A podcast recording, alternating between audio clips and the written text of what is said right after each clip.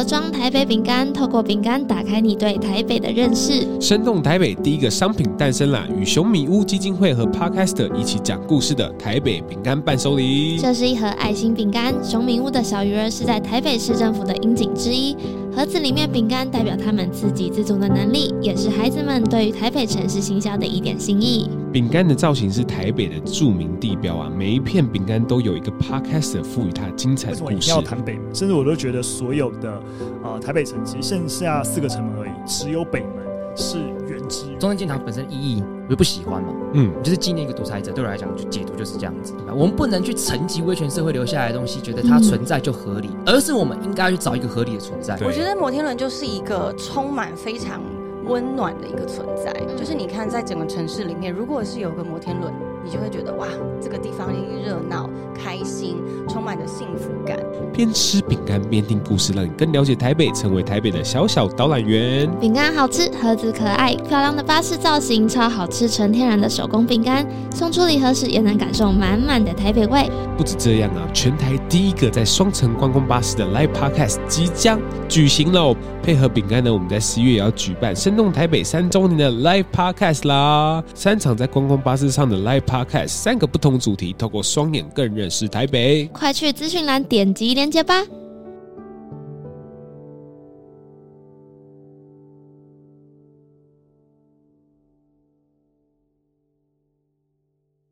大家知道说，我们最近呢要出自己的那个盒装台北系列的产品，没错。嗯，那这个产品呢，其实当初我们在设计这个饼干的时候很有意思啊，就是我们想要去设计就是台北系列造型的饼干的时候，我们讲说哇，这个饼干好可爱，就是我们想要找一个很不一样的呃厂商来制作这个饼干。对，然后 Leo 就是灵机一动说：“哎，那我们就找熊敏屋吧。”对，他真的是突然说熊敏屋的。每次就是早上经过市政府或晚上经过市政府的话，总会听到一个声音嘛，嗯，就会说：“哎，大哥哥、大姐姐，每包五十元，嗯，然后要不要买饼干这样子？”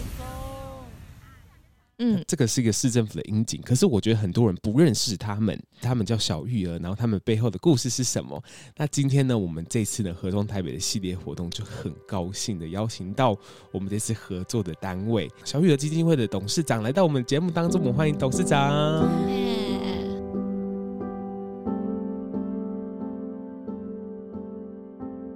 明轩，你刚刚有说那个，你从很早就跟我们开始买饼干，对，是的，蛮早的。嗯，那我想请问你，刚开始买第一包饼干的时候，应该是在十年前了哈？我我好，十年前我应该还没有，因为我没有那么老。应该应该也就是我已经忘记，但应该有五年前以上啦，因为我就是一直在台北通勤的人。那你那时候买一包饼干是多少钱？就五十啊，我记得好像是五十吧。那你最近有去买饼干吗？哎、欸，最近好像没有哎、欸。呃，你如果了解的话，最近我们的饼干也是一包五十。对啊，对啊，都是五十吧、嗯。我就记得，但是凤梨酥会比较贵。我们从十几年前开始就是用一包五十元的。对啊，对啊，对。然后到现在，嗯、其实这中间有很多很多的故事哦。嗯。呃，第一个呢，就是说，嗯、呃，我们。十年前是用安佳奶油在做，嗯，可是十年之后，安佳奶油的价钱已经到现甚就甚至于最近哈，就是调整的调涨的很厉害。可是我们都不会去调涨，嗯，这是我们对社会大众的一个回馈。即便是说哦，那个物价呃，就是通货膨胀的这么严重哈，然后我们的成本提高了很多。好，嗯，那第二个就是说，因为我们的孩子他们不会找钱。对，我刚刚有想到五十元，其实对他们来说是不是就是五十一百很好很好算这样？嗯，对。那呃，我们为什么会用很好的原料来做？是因为我们很希望，呃，孩子手里面出去的那一个饼干是会受到消费者的肯定的。哦，嗯，当他们呃告诉人家说，呃，这个手这个饼干是我们自己做的哦。好，那如果客人吃到的时候，他可能买第一包的时候，他只是爱心，对。就是他的想法的爱心哈，然后呢，他买了之后，他一打开来饼干，如果很难吃，那你还会再买吗？就不会啊。嗯，最主要呢，就是让希望是客人他吃到饼干的时候，他会说：“哇，这饼干很好吃，真的很好吃啊！然后，他下一次再看到他的时候，他会怎么样？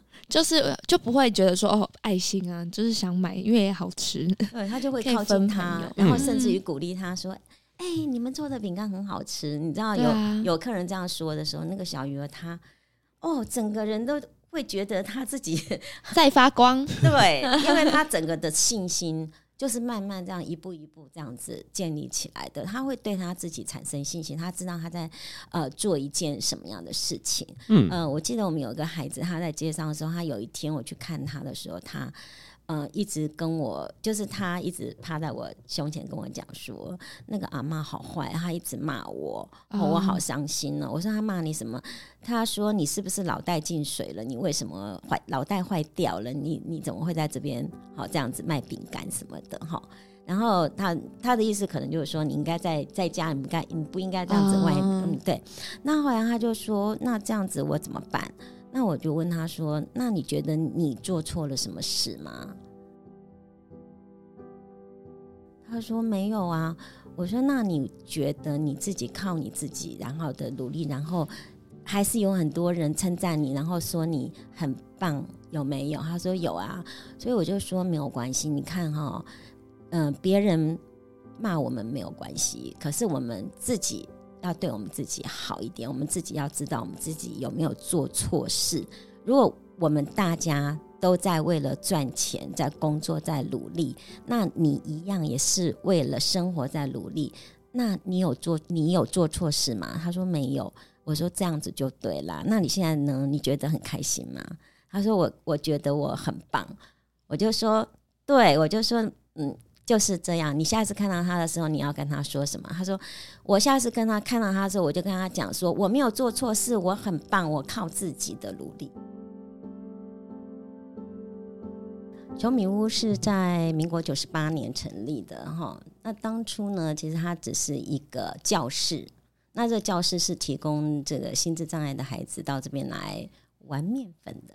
玩面粉是因为那时候就是说，哎。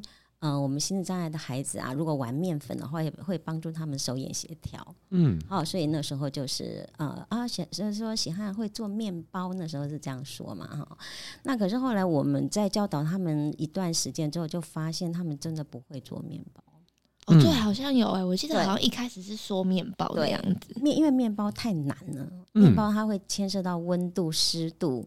哦，他的那个应变要很大，而且还要整形，要有美感。嗯，哦，那你知道，像心智障碍的孩子，也是他会在这一方面是比较缺乏的啊。嗯嗯，所以那时候我们就找了很久，甚至我们老师有时候就是做一做，他就会很气馁，会会想放弃，因为他觉得他永远都教不会这样子。所以后来我们就发现说，饼干是一个他们可以。呃，对他们的手眼协调，因为他会压、会捏、会揉，啊，所以对他们来讲又很好玩，所以那时候我们就决定哦。呃做饼干来协助他们这样子，那他们也玩的很开心，然后也 做了很多的饼干，然后家是，是 就是你说 对了，就做太多了，家长就就吓死了，就说你们不要再带让孩子带饼干回来了，好不好？我们吃的好，吃的会吃的好饱，吃的会胖，身材会走样。那我们就想那怎么办？我们要怎么样持续下去哦？嗯、那后来我们也发现很多孩子其实他们需要有一些呃。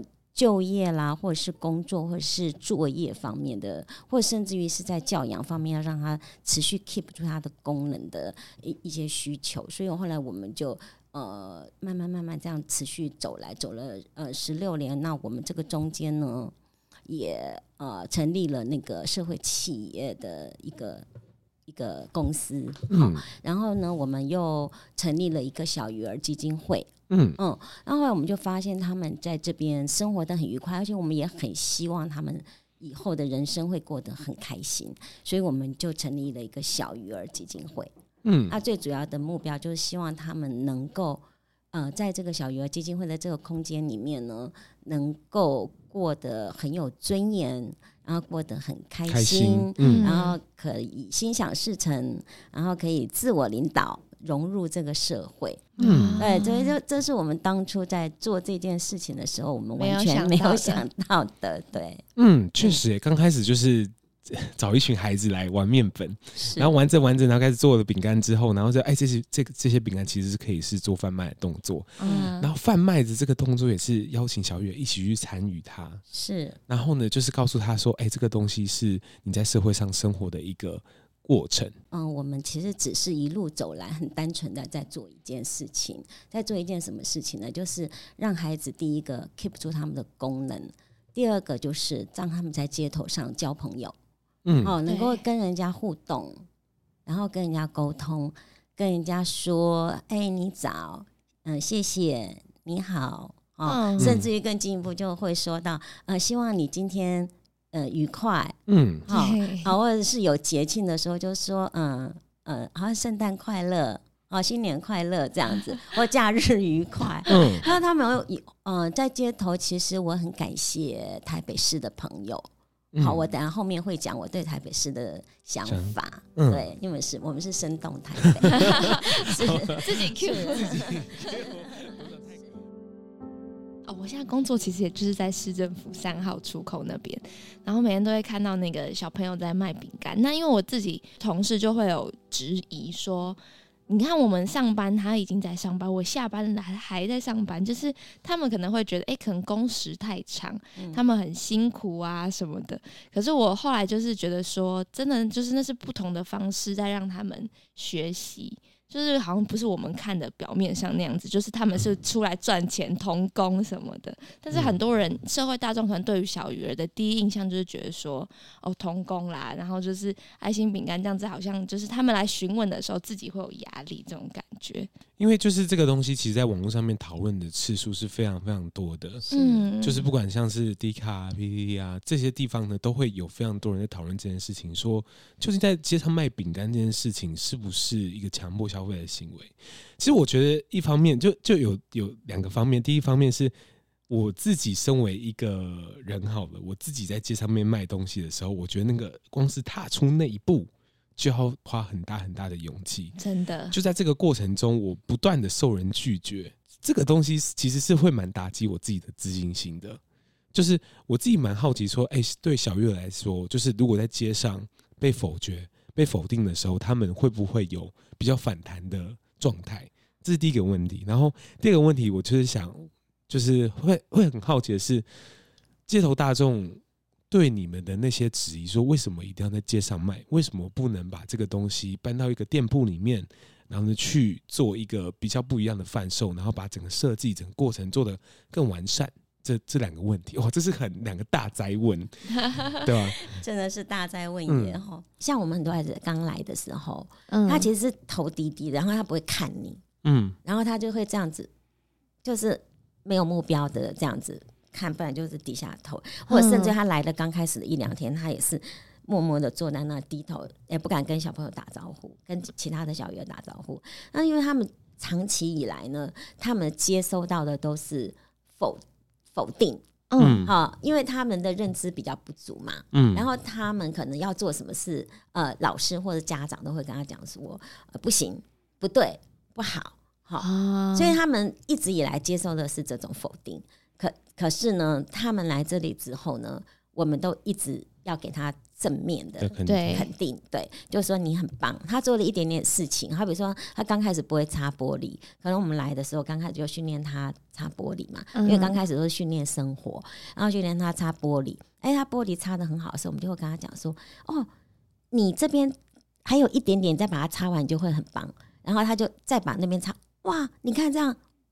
都没有那个脏东西了哈，哇，你很棒哦，来 give me five，哦，他们最喜欢 give me five，然后我们就觉得哦，对，他就是一步一步这样引导他，然后他从呃不会做家事，不会自己照顾自己，到他会整理环境，然后会自己把自己的呃衣服打理好哈，然后会自己洗碗哈，然后有一些良好的习惯，或者自己要刷牙。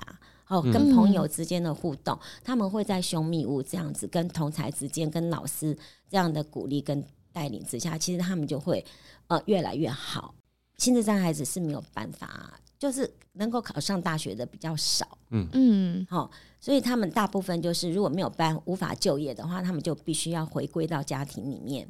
OK，那他们回归到家庭之后，他们的功能因为没有刺激，没有文化刺激，没有互动，所以。他们可能功能会在很快两三年之间就退化的很多。嗯，所以呢，呃，如果说他们来到熊米屋之后呢，其实他们呃就会去接续到他们之前的教育。嗯、那你知道，我们我们国家花很多钱，真的花很多很多经费哦，来让他们受教育。那你如果说让他一下回到家庭里面，两三年之后，他整个退化掉了，那那个教育的资源真的就会被浪费，这样子。嗯，对，很可惜，我们真的曾经就有。呃，那时候我记得人济院有补助我们呃孩子的特殊需求的经费。那我们有个孩子的妈妈就说，她的孩子真的很需要去教养院。那那时候我们要去评估，我们就到他家，然后我们就看到，我们就刚开始没有看到他，他说他在睡觉，然后过一会儿他妈妈就买了面回来。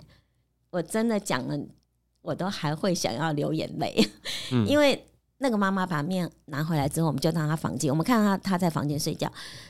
妈妈就把面放在地上，打开，然后他就转过身，趴着用嘴巴在吃那个面。嗯嗯，对我我我看不下去，我就到外面来了。啊，过一下他就这样爬爬爬爬爬出来，他就这样，嗯嗯嗯，这样子跟我讲话。可是他是特教学校毕业的哦，特教学校学校毕业已经十八岁，是高中职。我看到墙上他的照片，他跟朋友在操场上面笑得很开心的在。有点像类似在奔跑的那种照片，就是原本他其实已经，他应该是一个可以功能性会比较好一点的孩子，因为学校已经把他教的蛮好的。对，可是回到家里之后，可能没有持续的刺激，就变成像小朋小婴儿的感觉这样。对，这个这个、嗯、这件事情会让我们会一直觉得，就是说我们一定要做这件事情，嗯、就是一定要把他们带出来家庭里面。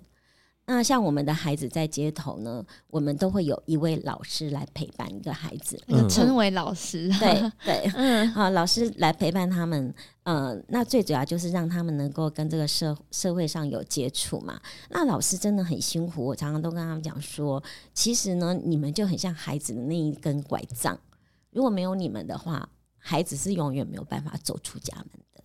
嗯嗯，对，所以他们真的很辛苦。真的很辛苦，他们一天可能要到六个小时、六七个小时，要跟着孩子在一起相处。嗯，那你看他带着这样的一个孩子，什么都不知道，然后呃，刚开始的时候还要跑警察，让孩子要要拉着孩子，然后背着一大包的饼干，然后跑警察。所以我们的我们的老师真的是很了不起，我觉得。呃，我刚开始买饼干其实是在好像大学、高中的时候。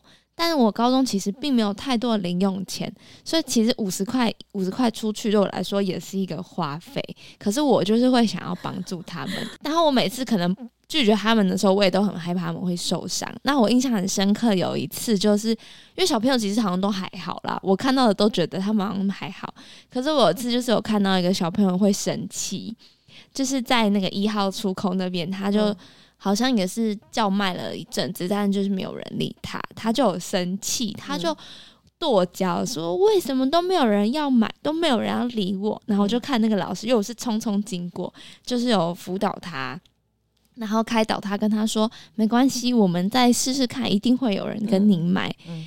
对，然后我就下去了，然后我就觉得老师说真的，这老师真的很伟大。那也是我第一次接触，也看到，就是小朋友真的对于这种拒绝有这么大的反应，这样子。嗯，对啊，像我们的孩子，如果说我们都跟他接跟他们讲说，你们是到街头去试认识朋友的，嗯、卖饼干真的不重要。哦，你们真的要到街头是去跟人家打招呼，去跟人家问好，这样子，嗯、好，去学习一些事情，这样。那呃，我们曾经就是有个孩子啊，就是呃大哭啊，在街上大哭，哭到哭到我们老师都没办法了。我们老师就打电话回来求救，我们就赶快跑到，我们就赶快跑到台北来。嗯、对，然后呢，嗯、呃，就一直问他，一直问他，就一直安抚他嘛。到最后就是他讲，嗯、他就讲说，因为好久都没有人理我啊，嗯，嗯，他会觉得说我在街上这样子，你你。我在这边跟你打招呼，可是你都不理我。那如果我们说没关系，会比较好，对不对？对，我们会跟他讲，总比无视还要好。我们就跟他讲说没有关系，你是一个有礼貌的孩子。好，然后你看，我们就是要这样子有礼貌。那我们有礼貌，别人不一定会呃回复我们的时候，其实是没有关系的。我们自己做好自己该做的事情就好了。嗯嗯，我觉得董事长刚刚讲了一个很重要的点，就是其实，在孩子在走上街头的时候，他在建立一个社对自己的社会认知。嗯，可是我。呃，我记得说，我之前就是不管是做一些 YouTube 企划的时候，我自己也会走上街头，然后做街访。我自己也觉得说，光是承受陌生人拒绝这件事情，就是一个非常大的压力。对啊，所以你觉得他们很勇敢哦，真的很厉害。所以有有有有些人来呃打电话来说，你们为什么要让孩子叫那么大声？刚、哦、开始哈，那我们就跟他讲，你说一般民众还是家长？呃，民众，然后他就说，嗯，你为什么要让孩子叫那么大声？这样，其实，呃，我跟你讲真的，我们孩子刚开始的时候，他们胆子很小，嗯，那我们就跟他讲说，没关系，你就大声的讲出来，嗯，所以刚开始他们就就是用这样的方式让他们产生训练胆量，对。对对对对，对。那可是当他等他们呃都，可是这中间呢也有一点的，就是呃，当他们都。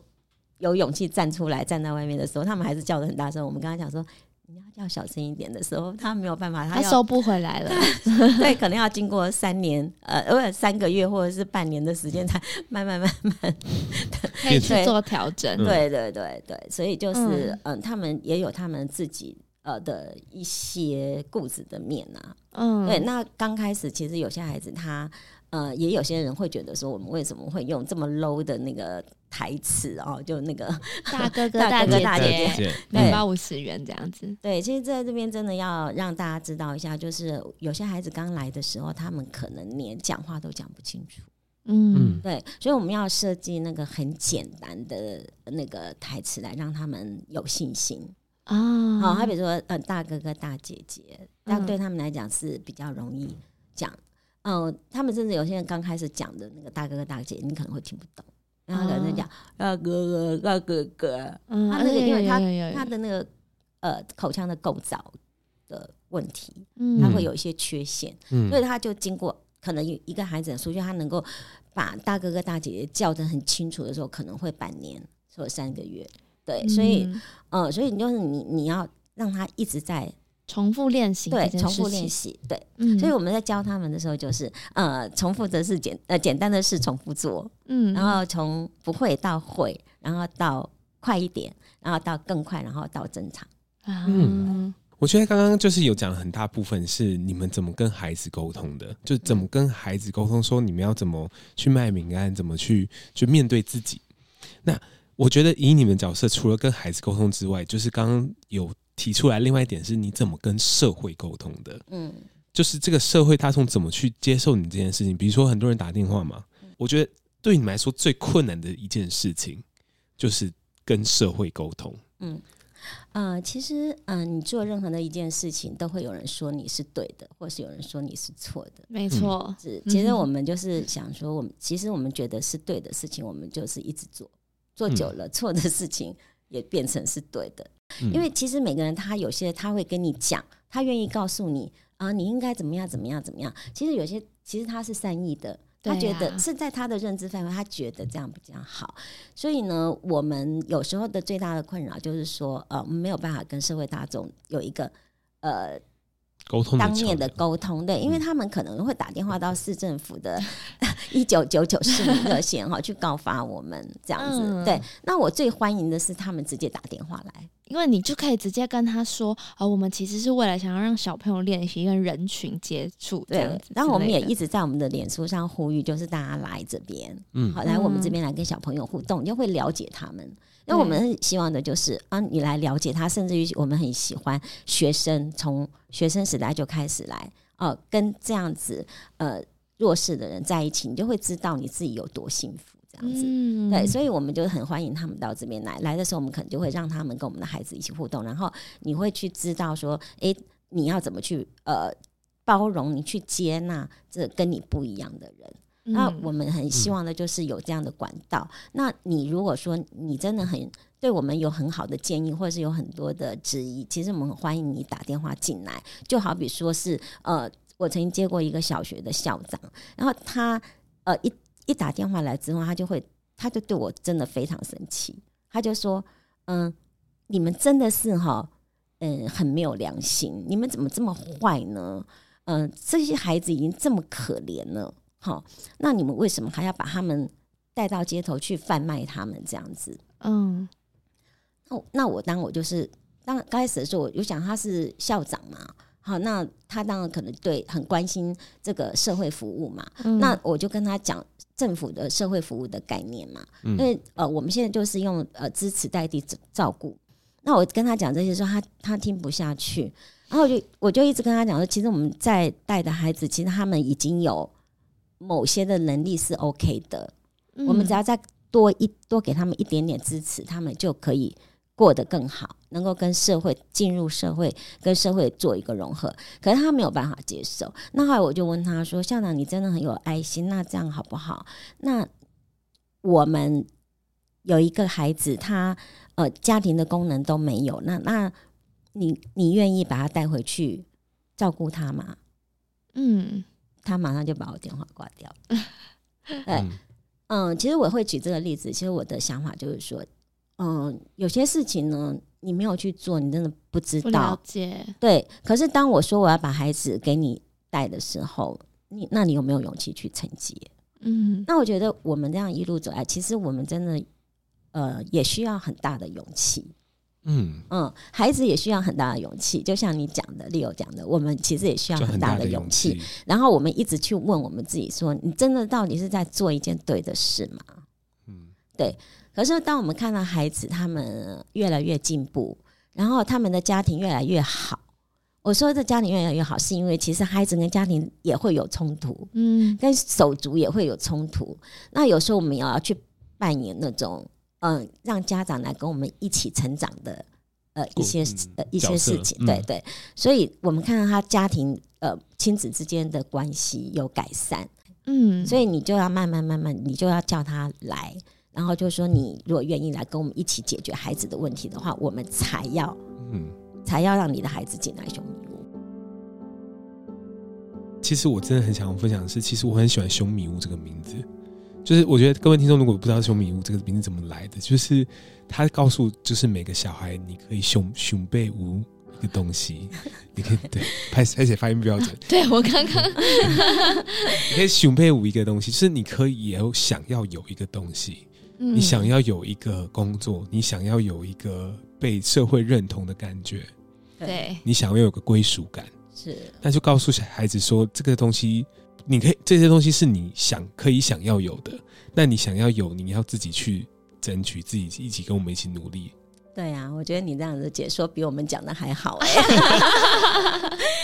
我们当初只是很单纯的是希望他是能够达到一个呃自我领导的认知啦，因为因为他们认知不足嘛，嗯，我们就希望一个人哈，他如果能够去自立的时候，他的那个自我能力要自我领导的能力要培养出来嘛，嗯，对，那自我领导的能力，他必须要有足够的认知的能力嘛，嗯、对，所以就是除了教他生活上，也要把他带到街头去让。诶，别人是怎么穿衣服？别人是怎么讲话？别、哦、人是怎么？这是也是一种社会化的学习。对对对，然后呃，你要到哪里去做什么事情？嗯，然后说你不舒服了，你要药局在哪里？然后你要搭车到哪边去？怎么搭车？嗯，因为我们有孩子从那个呃家里面哈，完全都在被关在家里面十几年，到后来他呃母亲过世了，然后他两个孩子都到我们这边，他姐姐是呃重度，妹妹是极重度。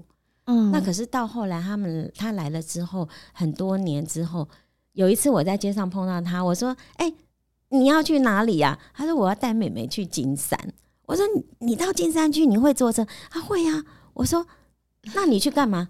我们去买东西呀，那边有很多很好吃。他跟我讲有什么好吃的，现在跟我介绍，是真的。他就是他刚来的时候是真的没办法讲话的孩子，是因为他。呃，被妈妈关在家里面关了十几年，甚至于都没有读书。嗯，是学校把他挖出来的。嗯，然后他挖出来的时候，妹妹已经十九岁了。嗯，好，那还好没有超过二十二岁受教育的年纪。嗯，那可是姐姐已经，姐姐已经过了受，因为因为特殊教育，他他的呃最就是指二十二岁以下。嗯，好就可以接受来你受特殊教育。那可是二十二岁以上就没有机会了，所以那时候那他们学校老师就找我们嘛，然后就姐姐到这边来，啊妹妹去念书啊，对，嗯，对。后来他姐姐来的时候是。完全没有接触过外界的妈妈，完全把他们关在家里面。我觉得听听完这些故事的时候，真的是回到刚刚那个冲突的那些地方啊。就是其实这个，呃，在跟社会大众沟通的这个过程中，我觉得像董事长已经遇到非常多挫折的事情，也会不停的询问自己，说自己做的到底是不是对的，自己做的到底是好的。可是就是比较说，我们看到目前。在台湾的教育体制，或是教育体制跟家长之间的关系，就其实有些东西是没有人在做的，只有些人就是会说：“哦，这个东西要改善，要要要做得更好。”可是实际上面把这些东西捡起来做的，就是像你们。这样的人，可能社会大众是需要给你们一些时间，慢慢一步一步，像带，就像带领小鱼儿一样，很多事情是要慢慢的去做改善的。对，没有关系，我们觉得就是啊，对的事情就是去勇敢的去做就好了，这样子。啊、还有很多就是台北的市民哦，我真的觉得我很感谢他们呢。嗯，在台北的市民对我们的孩子真的很包容、很友善。嗯，真的，真的，真的，真的，都给他们很鼓励。虽然是有些人他呃会有一些就是声音，他其实我觉得他是善意啦，就是善意想要给我们建议，会给我们一些呃那个可能或者是说他们对某些事情他们没有那么了解，没有那么多时间来了解嘛。嗯、那其实我们都觉得其实是很好，因为他他讲了，我们就会去思考说，哎、欸，我们要不要去做改变，或者说或我们这样做对不对？对不对？那呃当然也有很多人鼓励我们。对不对？那我们就觉得说，其实我们能够这样子持续这样走下去，也是因为社会大众很多人这样子在帮助我们，在协助我们，然后在鼓励我们。就像你们啦、啊，你看你们一看到就会想要来。来协助我们嘛？嗯，然后我们设，然后你们又那么用心 设计了那么漂亮的礼盒，那个哎、真的呀，那个哎、欸，我们孩子在做那个压饼干的时候，都觉得很开心。然后他们突然发现说，啊，这是车车，因为有他们有时候还很同志啊，嗯。啊，看到车车他们很开心，哎、欸。然后会认识的孩子就是：“我们当时的那个想法就是这样子，一片饼干，每片饼干后面都有他的故事。对，就是除了呃董事长这一集之外，其实我们邀请非常非常多。”非常多有趣的人，然后每一集每一个饼干后面就是给他一个很有趣的故事，大家都可以去听这个。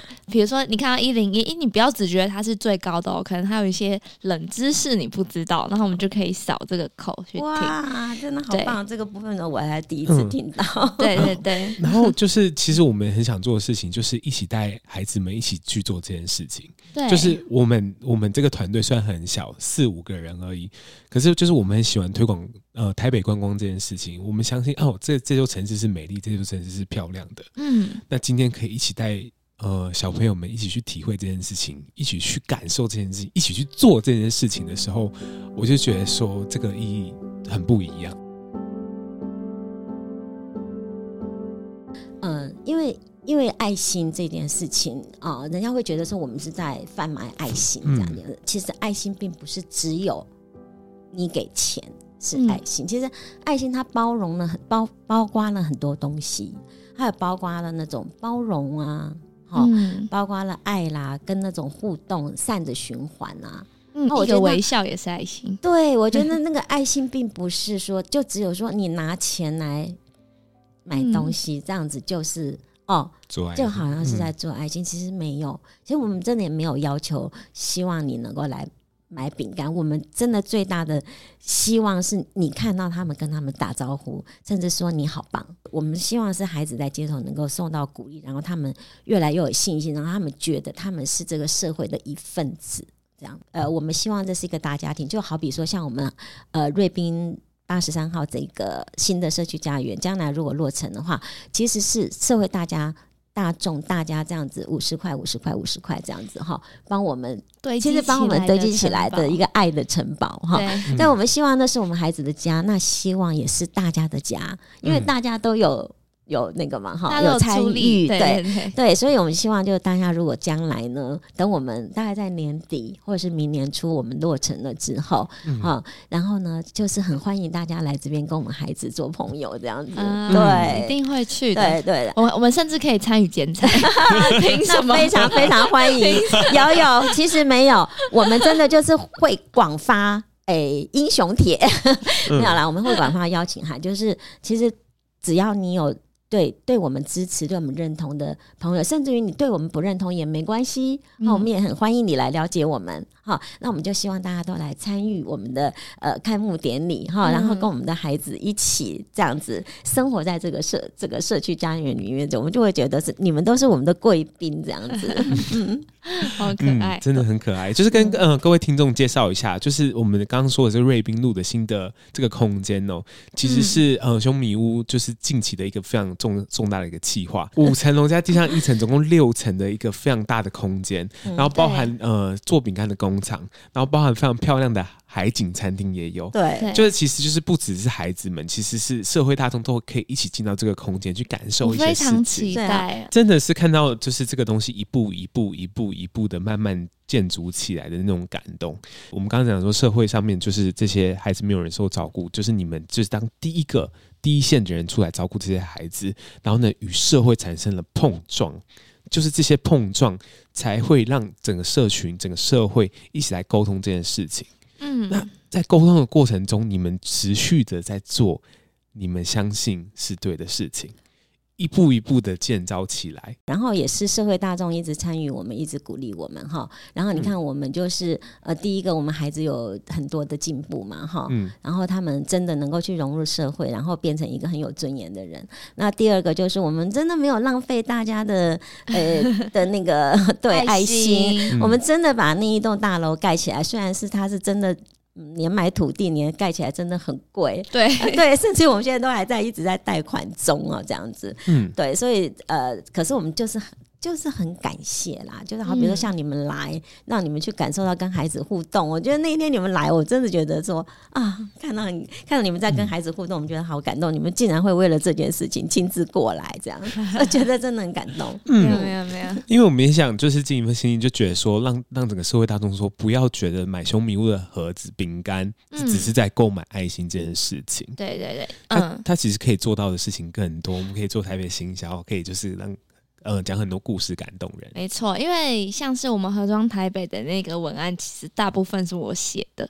那时候我在下笔的时候，其实我写的就是，我觉得这个饼干的背后，就是不不只是代表小鱼儿他们自己这种能力，也是代表我们一起为台北城市行销贡献的心力。